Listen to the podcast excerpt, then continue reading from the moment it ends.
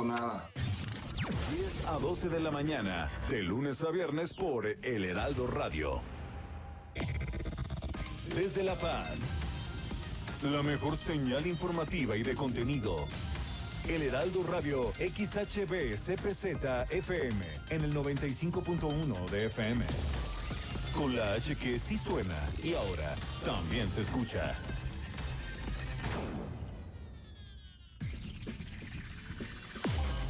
En el 95.1 de FM, Heraldo Noticias La Paz.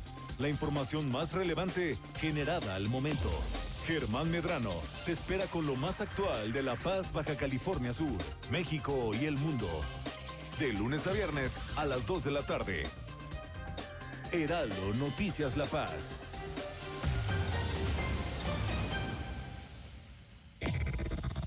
Desde La Paz.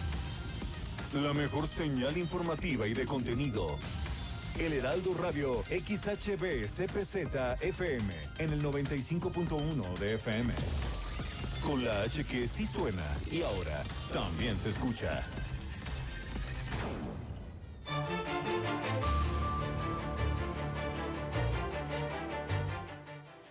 Muy buenas tardes, bienvenidos a Heraldo Radio La Paz 95.1 FM con la mejor información que ha sucedido durante todo este fin de semana en Baja California Sur. Entre la información que vamos a tener es precisamente lo ocurrido con la consulta ciudadana en Baja California Sur y a nivel nacional, la participación de nuestras subcalifornianas en Tokio, Tokio Tokio 2020 y bueno, el trabajo que vienen realizando cada uno de eh, las eh, precandidatos a cada uno de los puestos. También tenemos en la información los casos de COVID durante el fin de semana y las actividades que se están realizando para atender a estas personas antes que tengan que ser hospitalizadas. En un momento más regresamos con más información en Heraldo Radio La Paz.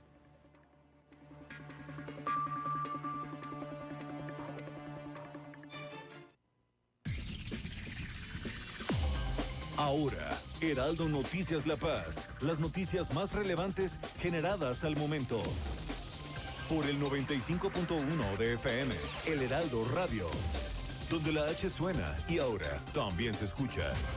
Con el prestigio informativo de Heraldo Media Group. Conduce Germán Medrano.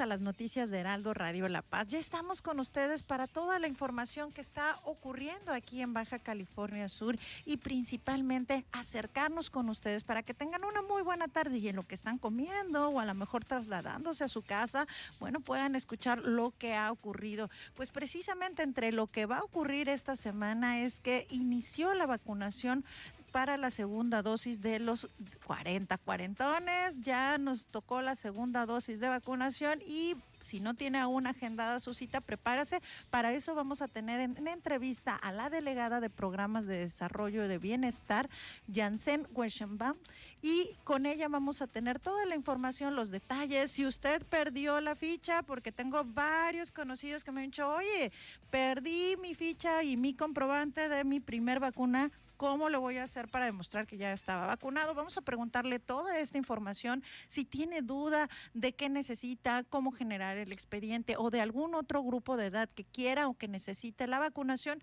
ya sabe, en punto de las dos y media vamos a estar con ella platicando sobre estos y más detalles. Pues bueno, les damos la bienvenida nuevamente aquí a Heraldo Radio La Paz. Yo soy Valerie Vélez y estaré hasta el día de mañana compartiendo las noticias más importantes con ustedes. A nombre de la estación también le mando un saludo al titular de este noticiero, a Germán Medrano.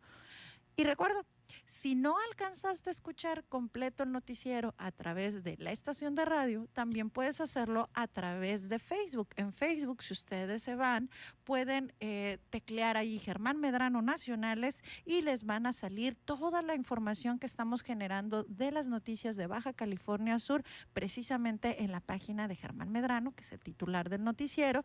Y ahí pueden también durante el programa hacernos comentarios, compartir información. Si tienen alguna pregunta, para la delegada de programas federales, también nos la pueden hacer llegar por esta vía.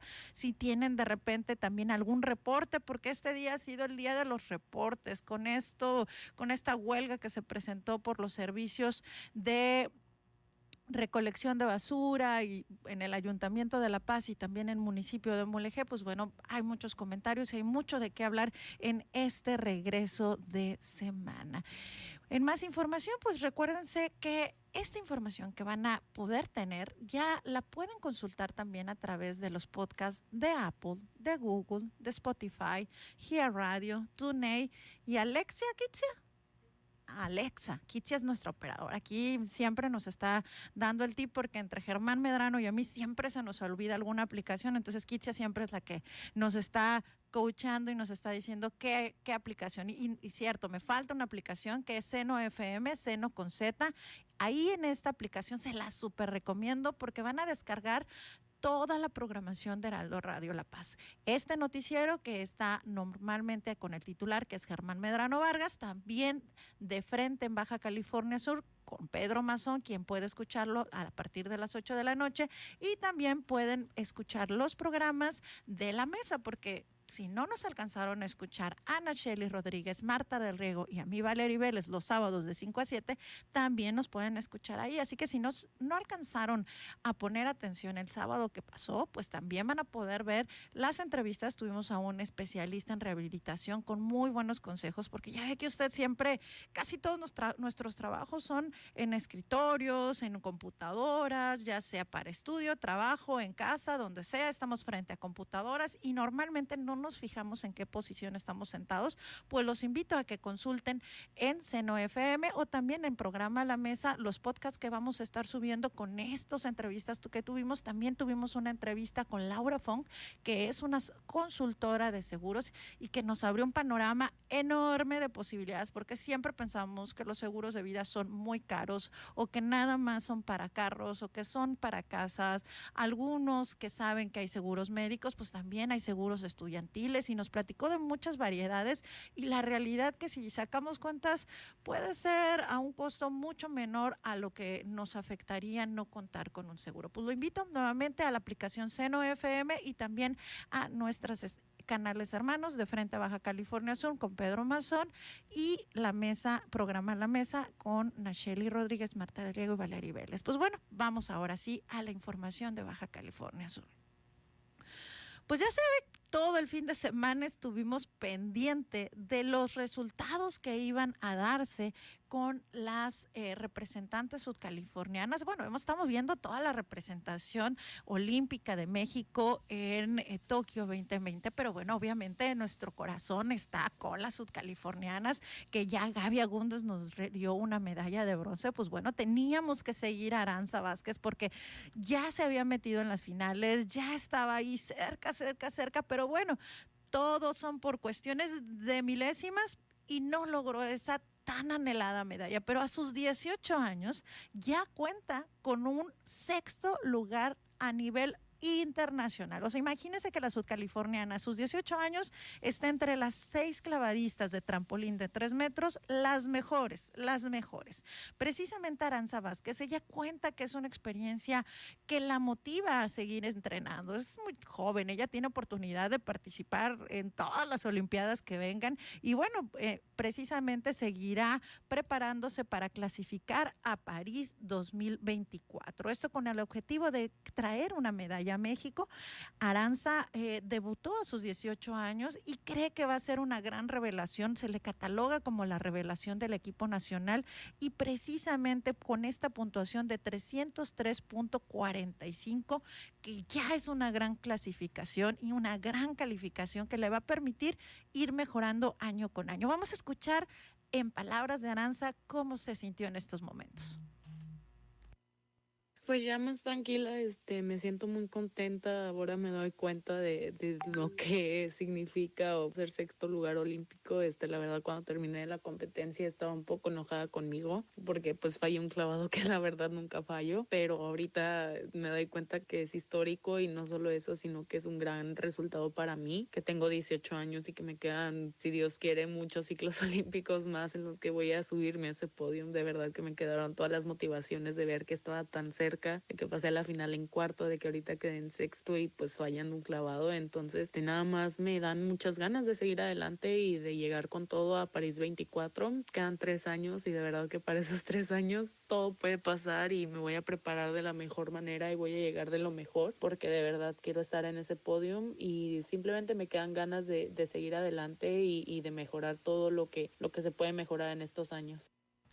Por su parte, el entrenador Johandy Núñez, quien se encargó de la preparación de la atleta sudcaliforniana, manifestó que la actuación de Aranza Vázquez ha sido un gran resultado en sus primeros Juegos Olímpicos y que es fruto del trabajo, la mano de Junieski, quien fue su entrenador por muchos años y quien descubrió su gran talento, pues ha sido fundamental y gran parte de este triunfo corresponde, por supuesto, a ella. Vamos a escuchar lo que señala su entrenador.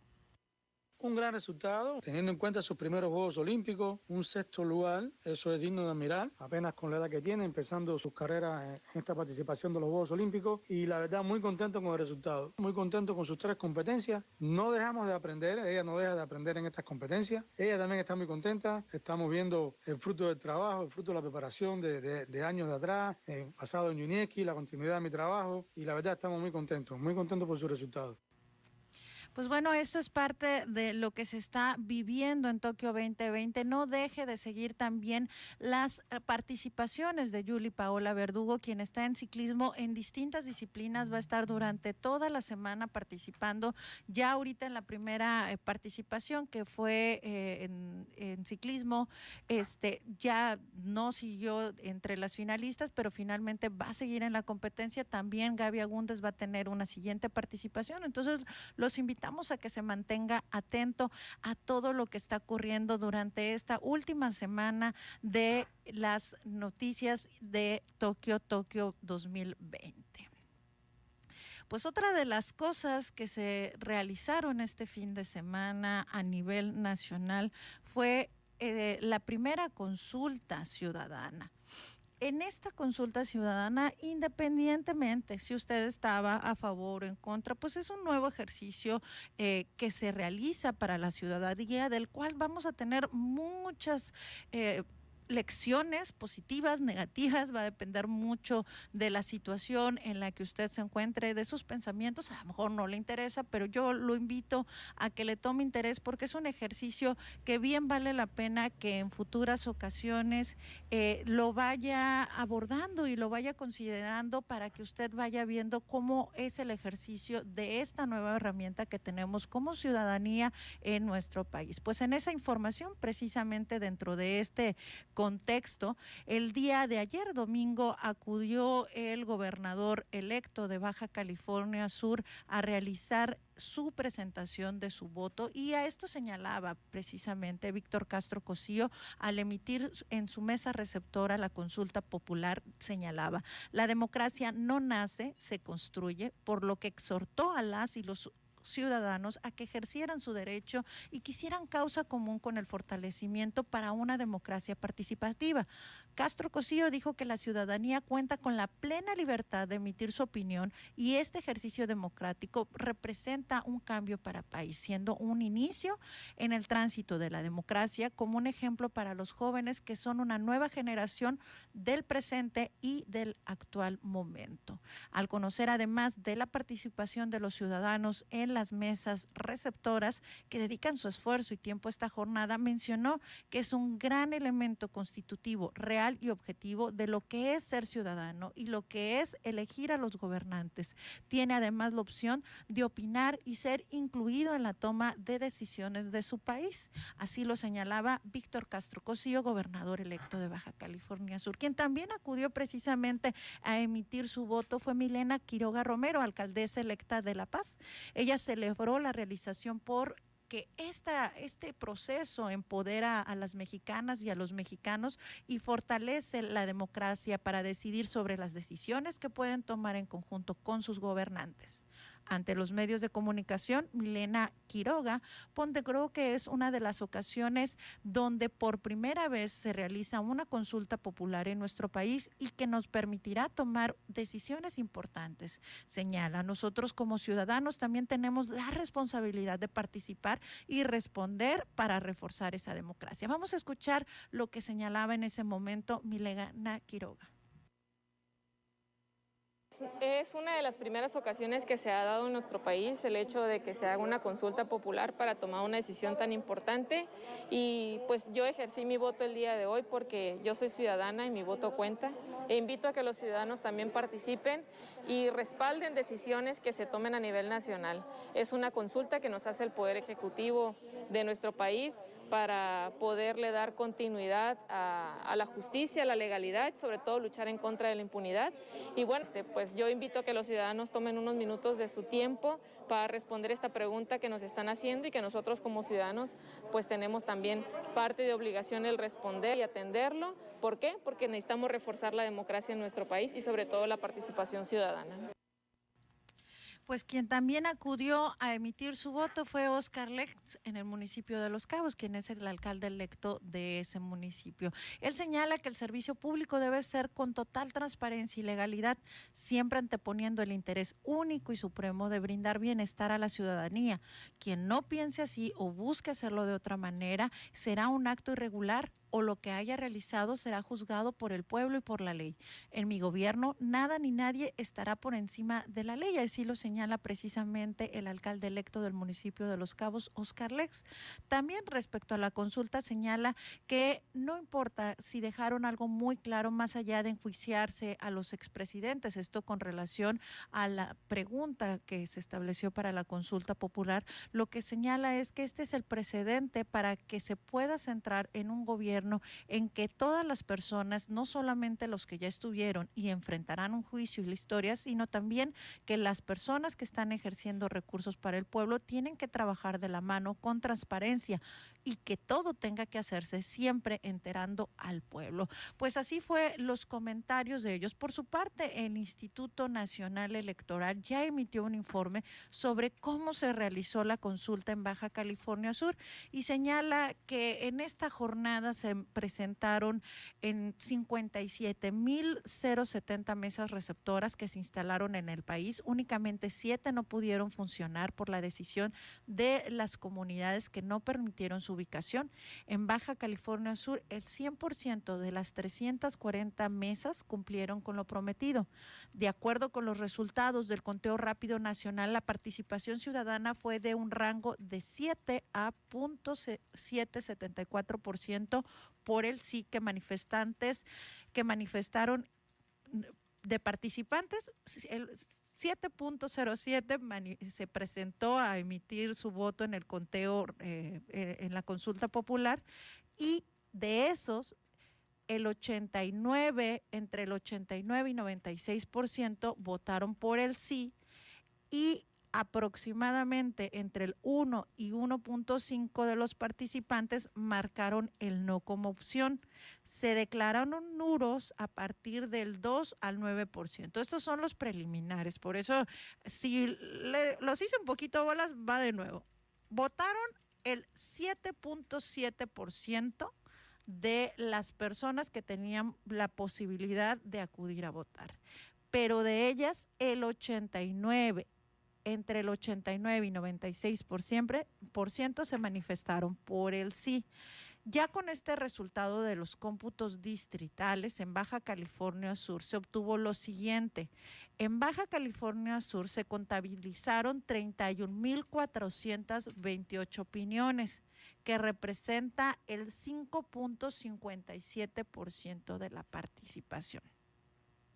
Es importante señalar que no se instalaron las mismas mesas receptoras que el número de casillas de la pasada jornada electoral, que esto ya lo habíamos platicado, por eso la invitación a que consultara dónde iba a estar su casilla, porque lo reestructuraron y varias secciones quedaron en algunas mesas eh, receptoras diferentes a las que normalmente acude uno a emitir su voto, pero bueno, señala que el presupuesto de la consulta fue aproximadamente de 528 millones de pesos y que proviene de ajustes internos que realizó el propio Instituto Nacional Electoral. Eh, las decisiones para organizar la consulta al cargo del Instituto Nacional Electoral, según el artículo 35, fueron tomadas por el Consejo General. Pues bueno, en toda esta información va a ser importante reflexionarlo, reflexionarlo como ciudadanos, reflexionarlo como ciudadanía. Sí es muy bajo, es el 7% del toda la posibilidad que había de votar y también en Baja California Sur el 5% del padrón electoral. Entonces tendremos que ver cómo se presentan estos ejercicios. Finalmente es la primera vez que se realiza una consulta en el país y bueno, ya vendrán seguramente más momentos donde podamos ir revisando esta situación. Pues en más información, eh, Baja California Sur seguimos con los casos de COVID. En, en este lunes amanecemos con 2.162 casos activos, 150 más que el lunes de la semana pasada.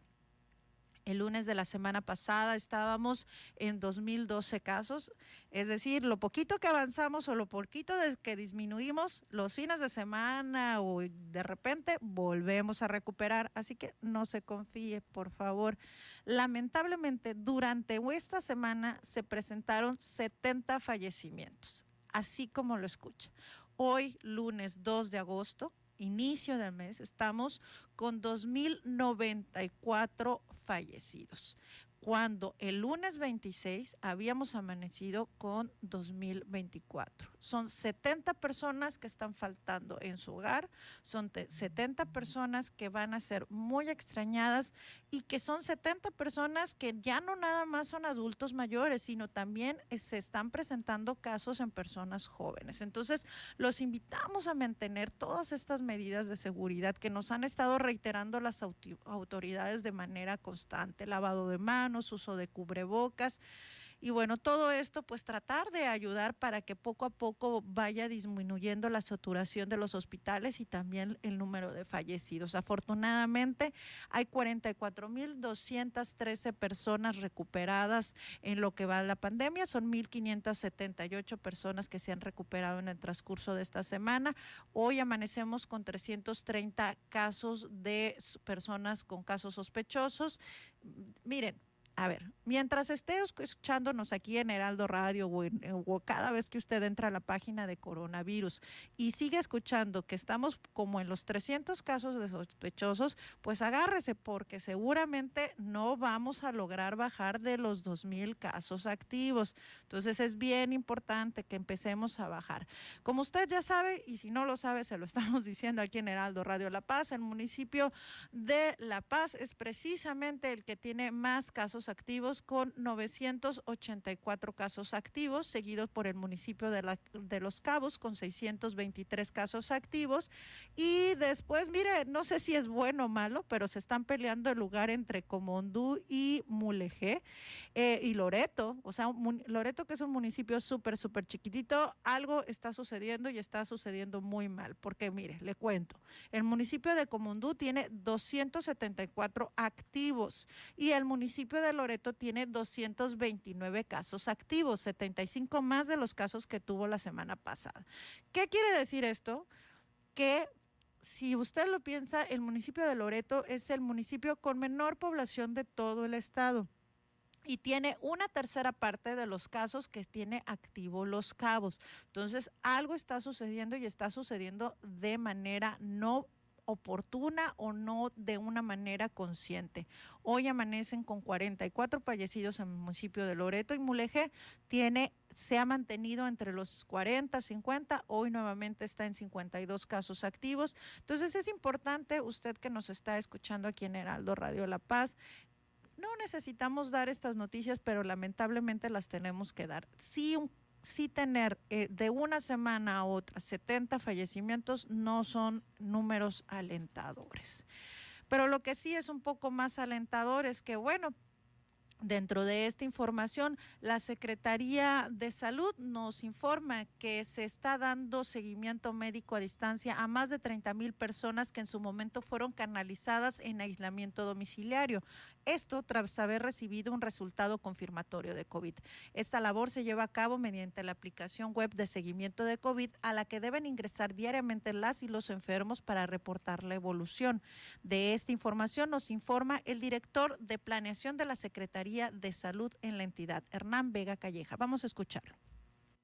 Cabe mencionar que independientemente de que el paciente llene la aplicación web de manera diaria, nuestro personal de telemedicina y de seguimiento hacen llamada diaria con los pacientes a fin de darles un seguimiento puntual. Actualmente tenemos 1.391 pacientes activos en seguimiento, el 45% están en La Paz, 33% en Los Cabos, un 13% en Comondú, 7% en Loreto y ahorita en Mulegé 2%. Esta aplicación web tiene síntomas específicos para la enfermedad, pero principalmente lo que monitorea es oxigenación del paciente, temperatura y dificultad para respirar. La aplicación le genera una alarma en los médicos y en caso de necesitar un traslado, alguna situación de complicación, poderles atender de tiempo oportuna pues como puede escuchar, es importante estar en seguimiento, no se confíe porque de repente no sabemos en qué condiciones nos encontramos, pero es importante estar en el seguimiento médico. Y un, aquí un dato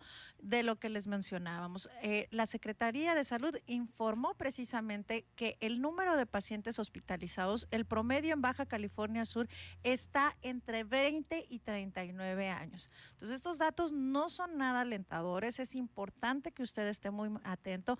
Y les recordamos, en el segundo corte vamos a tener en entrevista a la delegada de bienestar, quien nos va a decir precisamente una forma de ayudar a que no siga creciendo el tema de COVID en Baja California Sur, es vacunarse. Nos vamos a ir un pequeño corte y regresamos aquí a Heraldo Radio La Paz.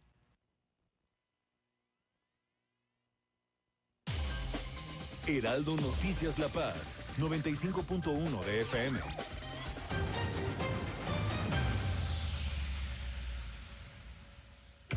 La injusticia de la justicia con Ricardo Rafael, periodismo judicial. Tengo a Saskia Niño de Rivera conmigo, fundadora de Reinserta. Te rogaría que me dieras una, pues una, un acercamiento, una mirada general sobre las madres privadas de la libertad y las niñas y los niños que crecen en prisión. es un tema eh, muy grande, pero en, en, en grandes rasgos ¿Qué pasa con ese mundo de niños que visitan a sus mamás, visitan a sus papás los días de visita diariamente eh, en diferentes penales? ¿Qué pasa con ese niño que tiene que despertarse a las 3 de la mañana, formarse dos, tres horas fuera de una cárcel, ser revisado? ¿Cómo debe ser revisado ese niño? ¿Qué ve, qué vive, qué normaliza cuando entra al penal? ¿Qué pasa con esa mamá que está embarazada y llega embarazada al penal? ¿O qué pasa con el derecho a la sexualidad que tienen las mujeres en, en prisión? Y si deciden ser mamás, si van a ser mamás estando en prisión, ¿qué es lo mejor para los niños? ¿Qué no es lo mejor para los niños? El Lealdo Radio lo invita a escuchar La injusticia de la justicia, periodismo judicial al estilo de Ricardo Rafael. Acompaña al escritor y periodista en la H que sí suena y ahora también se escucha. Otra exclusiva de Heraldo Media Group.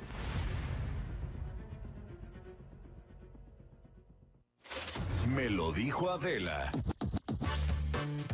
Vamos a hacer contacto ahora eh, con el doctor Francisco Moreno. Ustedes ya lo conocen, ha estado con nosotros en varias ocasiones eh, para hablar de esta pandemia del COVID. Él es jefe del Servicio de Medicina Interna, encargado del programa COVID-19 del Centro Médico ABC, justo para hablar pues de esta nueva ola de contagios. Pues aquí contándote que estamos en este tercer repunte, desafortunadamente, con eh, gente más joven, entre pues 20 y 45, 50 años, eh, con evolución no tan favorable en muchos de los casos. Y eh, pues eh, desafortunadamente otra vez saturándose los hospitales y hoy más que nunca se ven como dos Méxicos, ¿no? El México que está aquí en el hospital preocupado y el México de afuera que parece que no está pasando nada.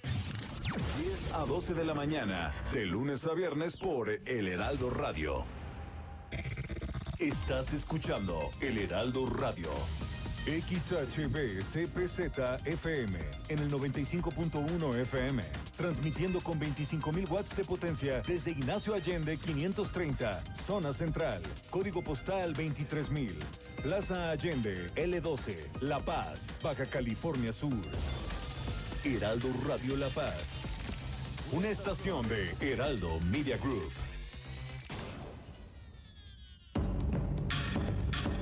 Tokio, más allá del deporte.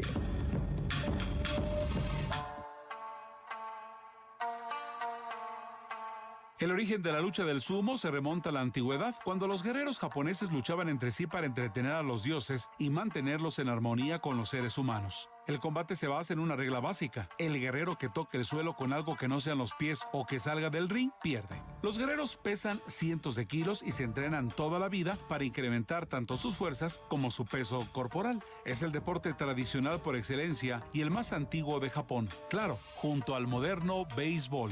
Tokio, más allá del deporte.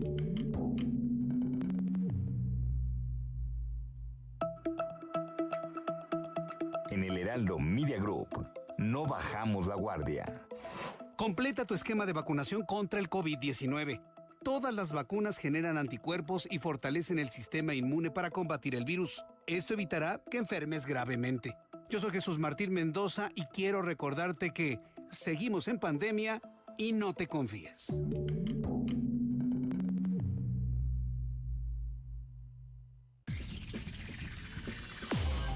Estas son las noticias con el pulso de la paz y el Estado. En el 95.1 FM, Heraldo Noticias La Paz.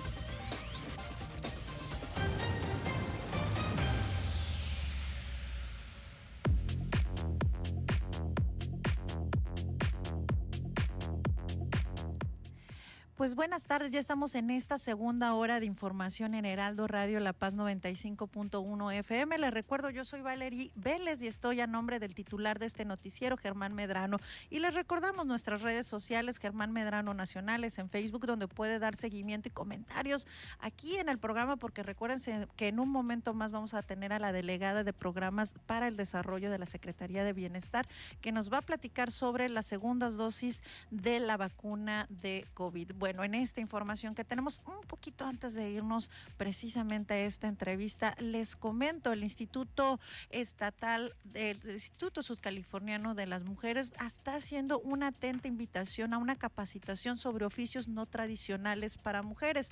Esto con el propósito de fortalecer el empoderamiento económico de las mujeres en la entidad mediante la capacitación en las actividades de productivas no tradicionales.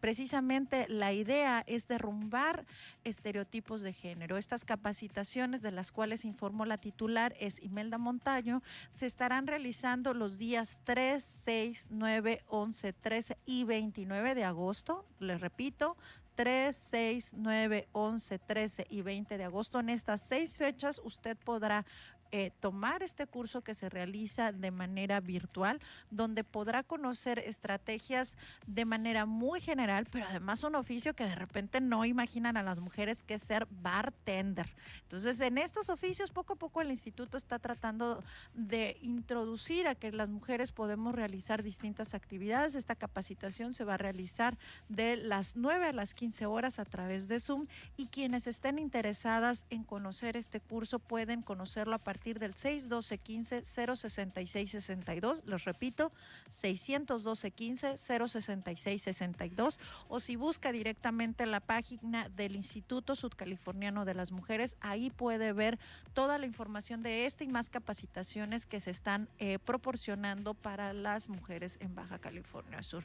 Pues en una información mucho, mucho más distinta, pero también de mujeres, mujeres que se están empoderando. Estamos hablando de Milena Quiroga.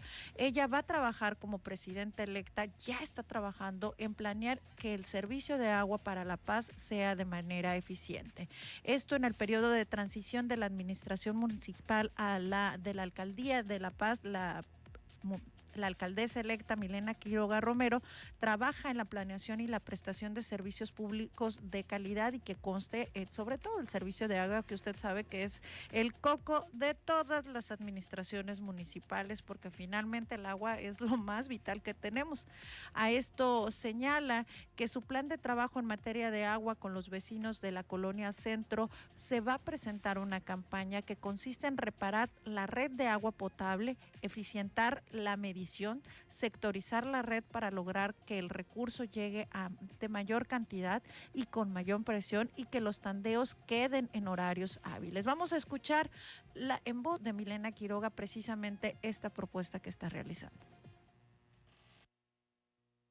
Sí, estuve reunida con un grupo de vecinos de la colonia Centro, me he reunido con varios, la verdad es que el tema ha sido repetitivo, la falta del servicio agua eh, en varias colonias y, en el centro pues ha sido eh, un poco este, ya de tiempo que se ha manifestado esta demanda.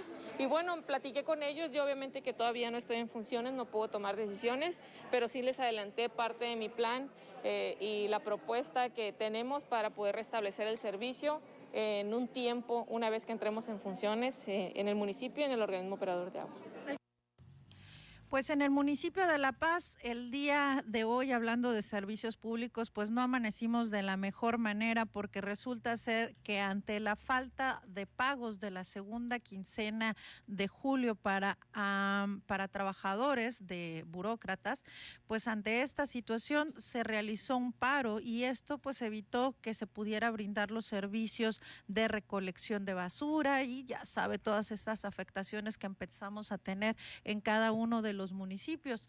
Ante esto, Mauricio Higuera, dirigente de la sección del Sindicato de Burócratas de La Paz, manifestó al ayuntamiento por la falta de personal porque se están realizando esta situación debido a que 500 trabajadores no recibieron el pago de su segunda quincena del mes de julio y 100, 1.200, que es la totalidad de la base en el municipio de La Paz, tampoco recibieron el bono de útiles escolares. Esto afectó porque precisamente una de las primeras áreas que pararon los servicios fue precisamente el área de recolección de basura y esto lo van a estar realizando precisamente todos los trabajadores del sindicato hasta que tengan solventadas sus demandas. Y bueno, finalmente es entendible, ¿no? El salario es algo que todos necesitamos y esperamos, así como usted, también los trabajadores del ayuntamiento lo están esperando y pues lamentablemente esta situación no nada más para en el municipio de La Paz, también en el municipio de Mulegé se presentaron el día de hoy enfrentamientos en el ayuntamiento para, eh, porque han reportado también los trabajadores sindicalizados de allá que no se les ha cumplido con los pagos atrasados. Esto agrava la situación del ayuntamiento de Mulegé porque recuerde usted que apenas hace una semana se les cortó el servicio de energía eléctrica y que afectó directamente el servicio de agua potable. Esperemos que en ambos ayuntamientos las autoridades y el personal que labora en ellos pues puedan llegar a algún acuerdo porque los más afectados somos la ciudadanía. Entonces es importante que se priorice esto y tanto en el municipio de La Paz y Los Cabos se resuelva. Y ahora vamos directo al municipio de Los Cabos con Guillermina de la Toba, quien es nuestra corresponsal de Heraldo Radio allá. Guillermina, buenas tardes.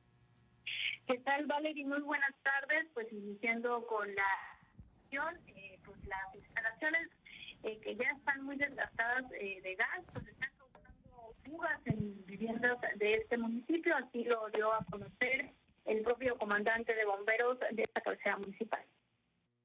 Por las malas instalaciones, eh, eh, instalaciones muy viejas, por ejemplo, los tanques de gas están, están, están completamente a la intemperie, eh, con, las, con las altas temperaturas, con, con, el, con la calor, tiende a expandirse el, el, gas, a hacer más, y por eso hay fugas por las por las válvulas de, alivio de los mismos tanques. Se enfrían los tanques y deja de, fugar, ¿no? Eh, más que nada las, instalaciones viejas y, son las que están dando un poquito de lata, ¿no? Mira, por lo menos dos a la semana sí, sí estamos cubriendo. De más información, bueno, pues comentarles que el director eh, de salud municipal eh, comentó con respecto al regreso a clases presenciales que pudiera dar a finales del mes, dijo que pues es muy prematuro, sin embargo pues serán eh, las autoridades correspondientes quienes tomen esta decisión y además de respetar las medidas sanitarias. Bueno, entonces somos el primer estado que va hacia la baja, va de la tercera ola, por lo cual creo el, presidente subió de que tendríamos que ingresar ya o ya empezar a tener presenciales. Para mí también igual algo prematuro, pero tenemos que ser conscientes que tenemos en un futuro que regresar. La educación a veces es primero y creo que tendremos que tener medidas, eh, una con CODEPRIS, de que las instalaciones estén completamente libres y que se puedan, se puedan ser usadas y que empiecen a, a tener este esquemas o cómo ir trabajando de manera presencial turnando a los alumnos para que ellos también sean un poquito más conscientes y que también tengan sus clases presenciales, porque creo que es algo, algo que debe ser muy importante. COEPRIR este, está haciendo ya rondines en las escuelas para ver cómo van a regresar. En, antes del, del profe René, que lamentablemente ya no está con nosotros, eh, tenían algunos problemas ahí que algunas escuelas no, no cumplían con todos los requisitos, con lo cual se, hizo, se les hizo un llamado a, a las instituciones para que eh, pudieran lograr esto y que cuando regresemos ahorita a clases, ahora en agosto, que puede ser que regresemos, eh, que ya puedan regresar, que, todo esté bien. Y el día de ayer, de manera tranquila y sin aglomeraciones, se realizó la consulta popular aquí en Los Cabos, así lo indicaron pues, los observadores electorales.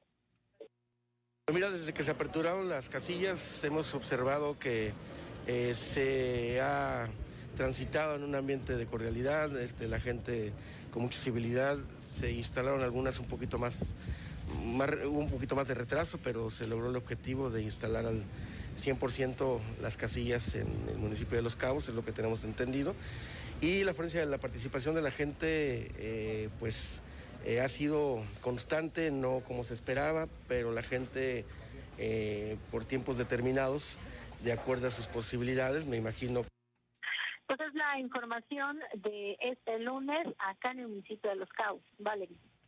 Muchas gracias, eh, Guilla. Te mandamos un saludo. Esperemos que sea una gran semana en el municipio de Los Cabos y que, bueno, continúen con esta racha en la que han poco a poco han disminuido los casos COVID y que también estaremos a la espera de lo que ocurre.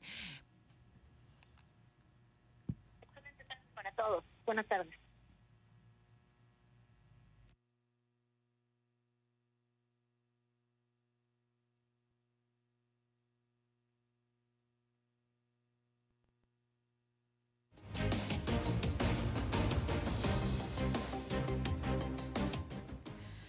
Pues como le comentamos al inicio de este noticiero, hoy tenemos a la delegada de programas de desarrollo de la Secretaría de Bienestar, Janssen Werschenbaum. Siempre me cuesta trabajo tu apellido, pero poco a poco lo iré diciendo de mejor manera. Pero sobre todo aquí nos acompaña por una un tema muy importante. En Baja California Sur y en particular en el municipio de La Paz se está iniciando con la segunda dosis de vacunación. Jansen, bienvenida a Heraldo Radio La Paz. Hola Valerie, muy buenas tardes. Eh, agradezco enormemente que nos hayas invitado.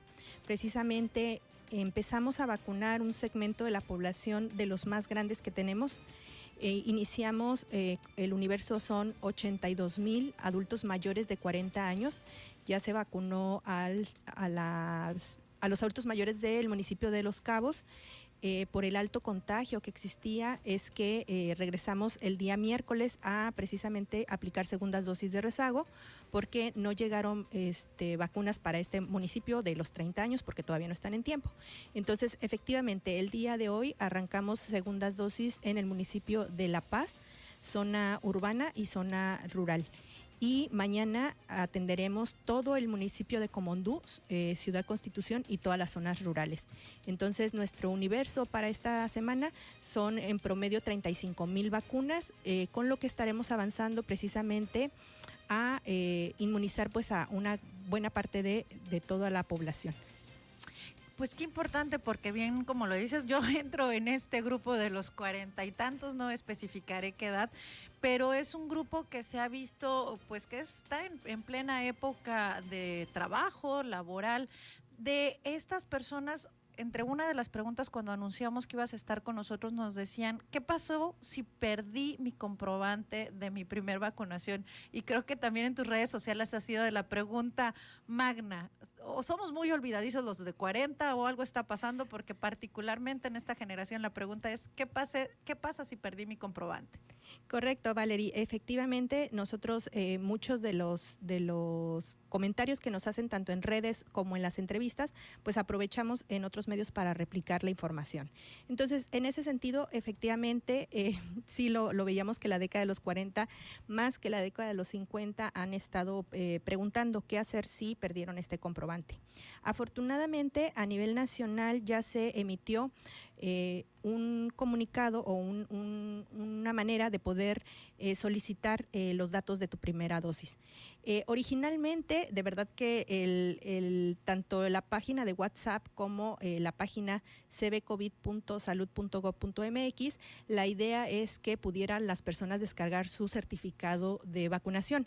Sin embargo, de verdad que así como buenos mexicanos, nuestros compañeros este, que empezaron a tener esa, esa situación, enfrentar esa situación de que cómo le hacemos para recuperar rápidamente eh, los datos de una persona que llegó sin comprobante, pues hicieron este ejercicio y lo descubrieron. Eh, ahora sí que no nos avisó nadie que podía hacerse de esta manera y pues es una estrategia que nuestros compañeros descubrieron. Yo siempre digo la creatividad mexicana. ¿Qué tendrían que hacer estas personas? Sí, mira, tienen que mandar eh, un mensaje de WhatsApp desde el número que hayan registrado en la página de mivacuna.salud.gov.mx al 56 17 13 05 57. Mandan un hola les van a pedir su CURP y con ello eh, van a emitirles precisamente los datos de su primer dosis cuando no han, no han, recibido la segunda. Y ya en el caso de los que quieren descargar su eh, comprobante de, vacunación, ahí sí ya les, este, les pedirán otros, otros datos. Pero cuando han recibido solamente uno,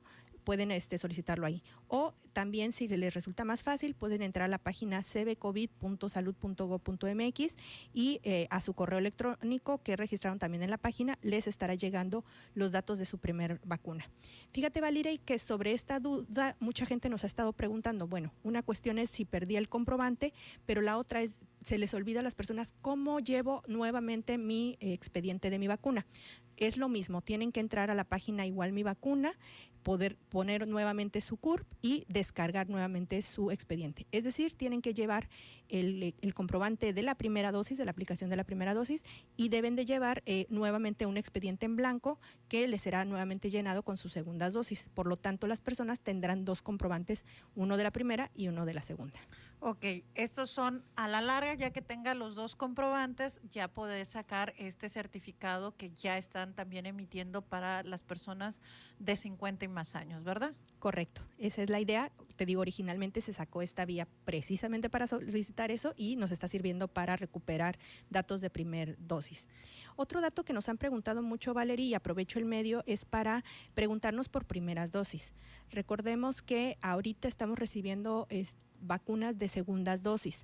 Sin embargo, derivado de un remanente que tuvimos, estamos eh, teniendo la capacidad de eh, por lo menos en el municipio de La Paz, aplicar primeras dosis y en el caso de Comondú, en algunas localidades iremos ajustando según la demanda que tengamos de segundas dosis. En el caso del municipio de La Paz, de estas primeras dosis inician el día de hoy. ¿Todavía hay espacios?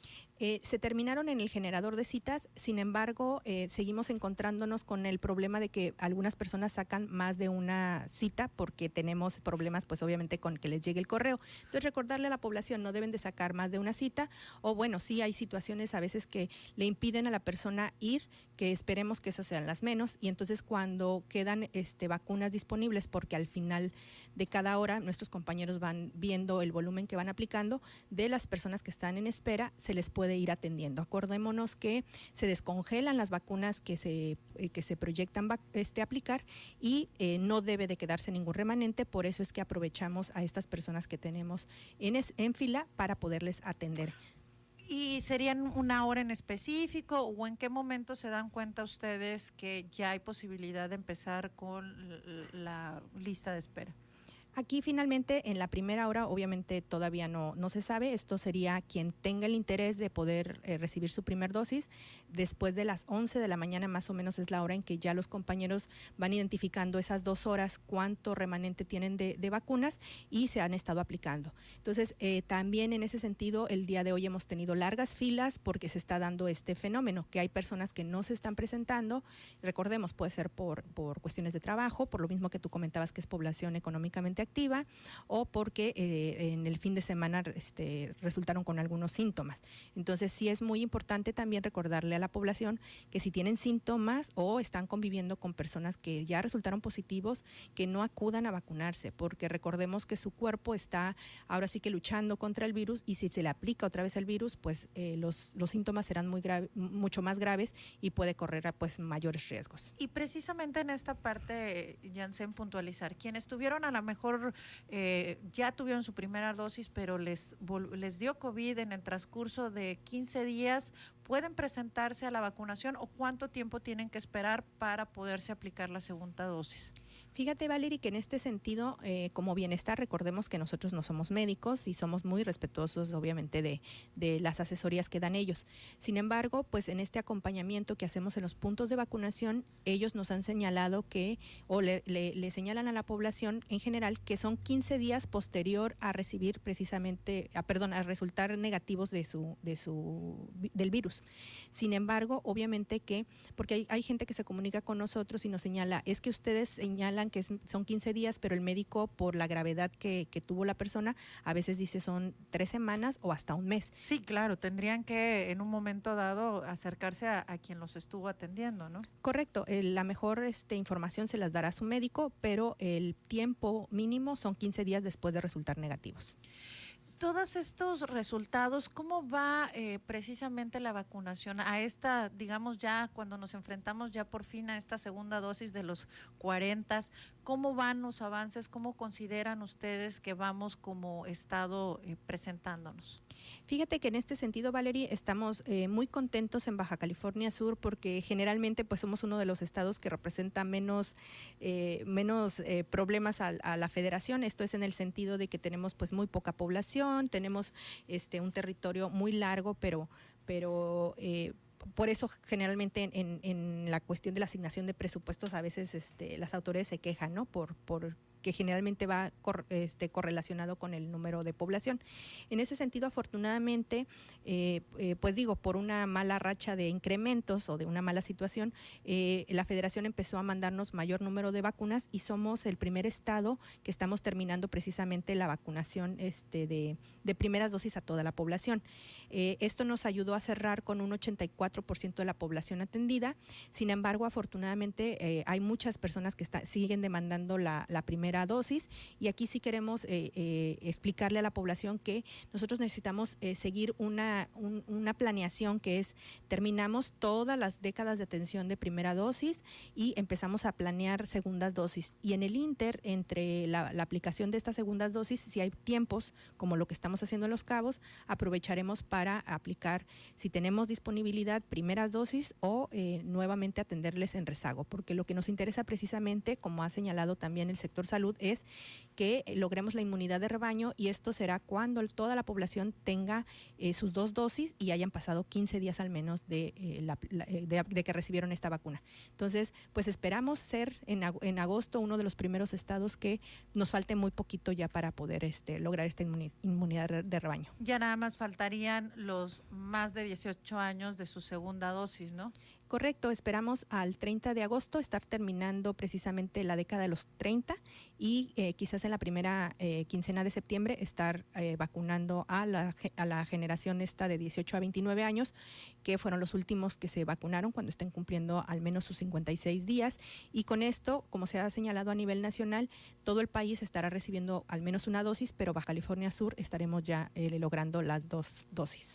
Pues qué importante y sobre todo importante la colaboración de toda la ciudadanía que acuda a su segunda dosis o si no había podido o si no se había animado, pues vayan por su primera dosis. Jansen, ¿nos puedes decir en dónde pueden consultar o dónde registrarse las personas que estén interesadas en saber particularmente qué grupo o qué edades se están vacunando en este momento? Recordarles que siempre que estemos anunciando primeras dosis, cualquier persona que no haya sido este, vacunada podrá recibirla. O sea, si decimos mayores de 18 años, puede ser cualquier edad. Esta parte todavía ha generado un poco de confusiones, entonces eh, ya Baja California Sur eh, todo atendimos todas las edades y por eso cualquier persona puede aplicarse. Si se quiere sentir de 18 no hay problema, pero considero, cuando dice 18 más es todo. Así es, todos. Eh, en, nuestra página de Facebook, eh, Secretaría de Bienestar Baja California Sur o eh, Delegación de Programas para el Desarrollo BCS, encontrarán todas las convocatorias vigentes. Hay veces que en una semana solamente tenemos una convocatoria o semanas muy intensas como esta que tenemos hasta cinco convocatorias en una fecha. Entonces, sí les pedimos que allí en las convocatorias vienen los enlaces para sacar las citas. Recordemos que solamente son siete puntos donde se sacan citas, todos los demás se les entrega la ficha en sus localidades, por tanto sí es importante que conozcan pues todo el contenido de estas infografías para que puedan saber qué documentos tienen que llevar, que reitero son los dos expedientes, nuevamente sacarlos de la página de Mi Vacuna y su identificación. Entonces, eh, sí es muy importante para poder facilitarles la atención que lleven los documentos ya previamente llenados y acudir a su, a su hora señalada y al lugar que se les señaló. Yancel, pues muchísimas gracias por habernos acompañado en Heraldo Radio La Paz. Usted que nos está escuchando, ponga mucha atención. Si quiere volver a escuchar la entrevista, si se quedó con alguna duda, ya sabe que puede consultarlo a través de la transmisión en Germán Medrano Nacionales o en los podcasts que estaremos subiendo en breve en Spotify.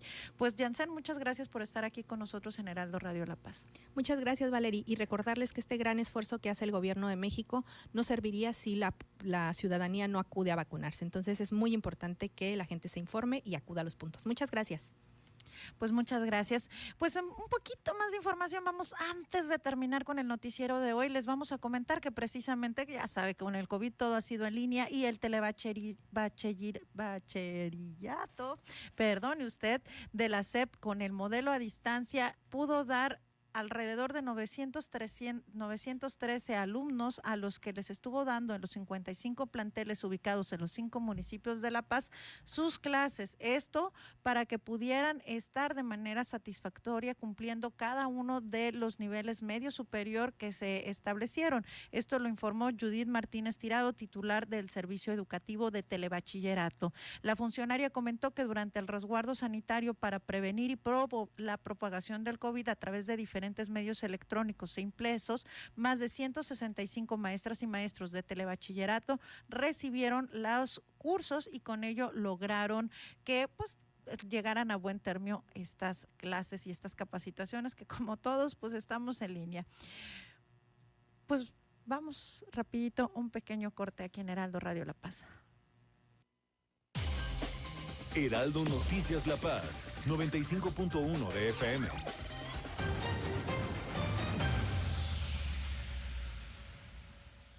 En la consulta popular del primero de agosto, nuestras vecinas y vecinos contarán y clasificarán nuestras opiniones. Ellas y ellos son capacitados por el INE y son parte de la cadena de confianza que da certeza a los mecanismos de participación ciudadana. Gracias a la labor voluntaria de las y los funcionarios, podemos conocer el porcentaje de participación y el sentido de la opinión de la consulta popular. Conoce los resultados en la página de INE.mx. Celebremos la democracia. INE. Él me enseñó a fumar cristal, pero no me, no, yo no me sabía aprender y por acá me enseñaron. Pero mis hijos a mí no me han visto hacer eso. Sí saben qué clase de mamá tienen porque saben toda mi vida. Me metí a chochos, activo, piedra. Cualquier gente que me veía le pegaba. Mis hermanas me hablaban, ¿y qué qué? ¿Cómo tenemos un pedo? Y como loca iba y me, peleaba con quien fuera. No me daba miedo, caía a la cárcel. El mundo de las drogas no es un lugar feliz. Busca la línea de la vida. 800-911-2000. Heraldo Radio La Paz. 95.1 FM.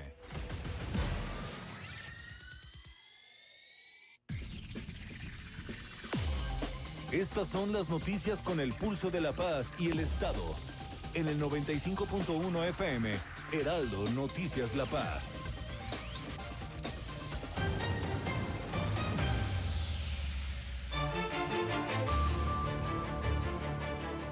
Muchas gracias por habernos acompañado en este primer lunes de agosto en Heraldo Radio La Paz. Yo soy Valerie Vélez, estoy a nombre del titular de este noticiero, Germán Medrano, y les recordamos toda esta información que escuchó el día de hoy. Puede consultarlo en nuestras redes sociales en Germán Medrano Nacionales y en los podcasts que estaremos colocando en Apple, Google, Spotify, Here Radio, TuneIn, Alexa y la aplicación Seno con Z.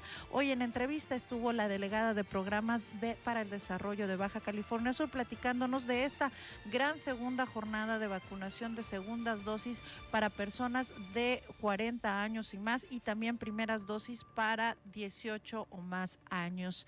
Tuvimos también en información, sobre todo, pues, sigamos festejando que nuestra sudcaliforniana Aranza Vázquez nos representó y logró un sexto lugar a nivel internacional dentro de las Olimpiadas. Tenemos que estar atentos también a las participaciones de Yuli Paola Verdugo, quien estará el día miércoles y jueves también participando todavía, y Gaby Agúndez, que continúa también con una última participación.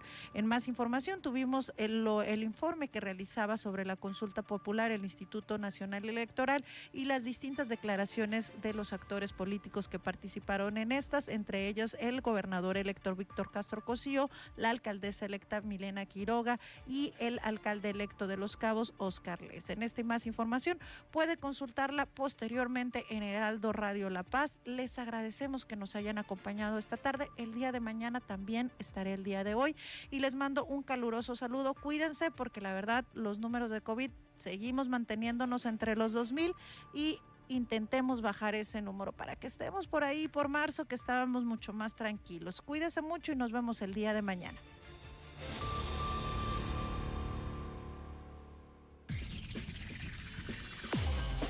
Hasta aquí, el Heraldo Noticias La Paz. Germán Medrano los espera de lunes a viernes en el 95.1 de FM.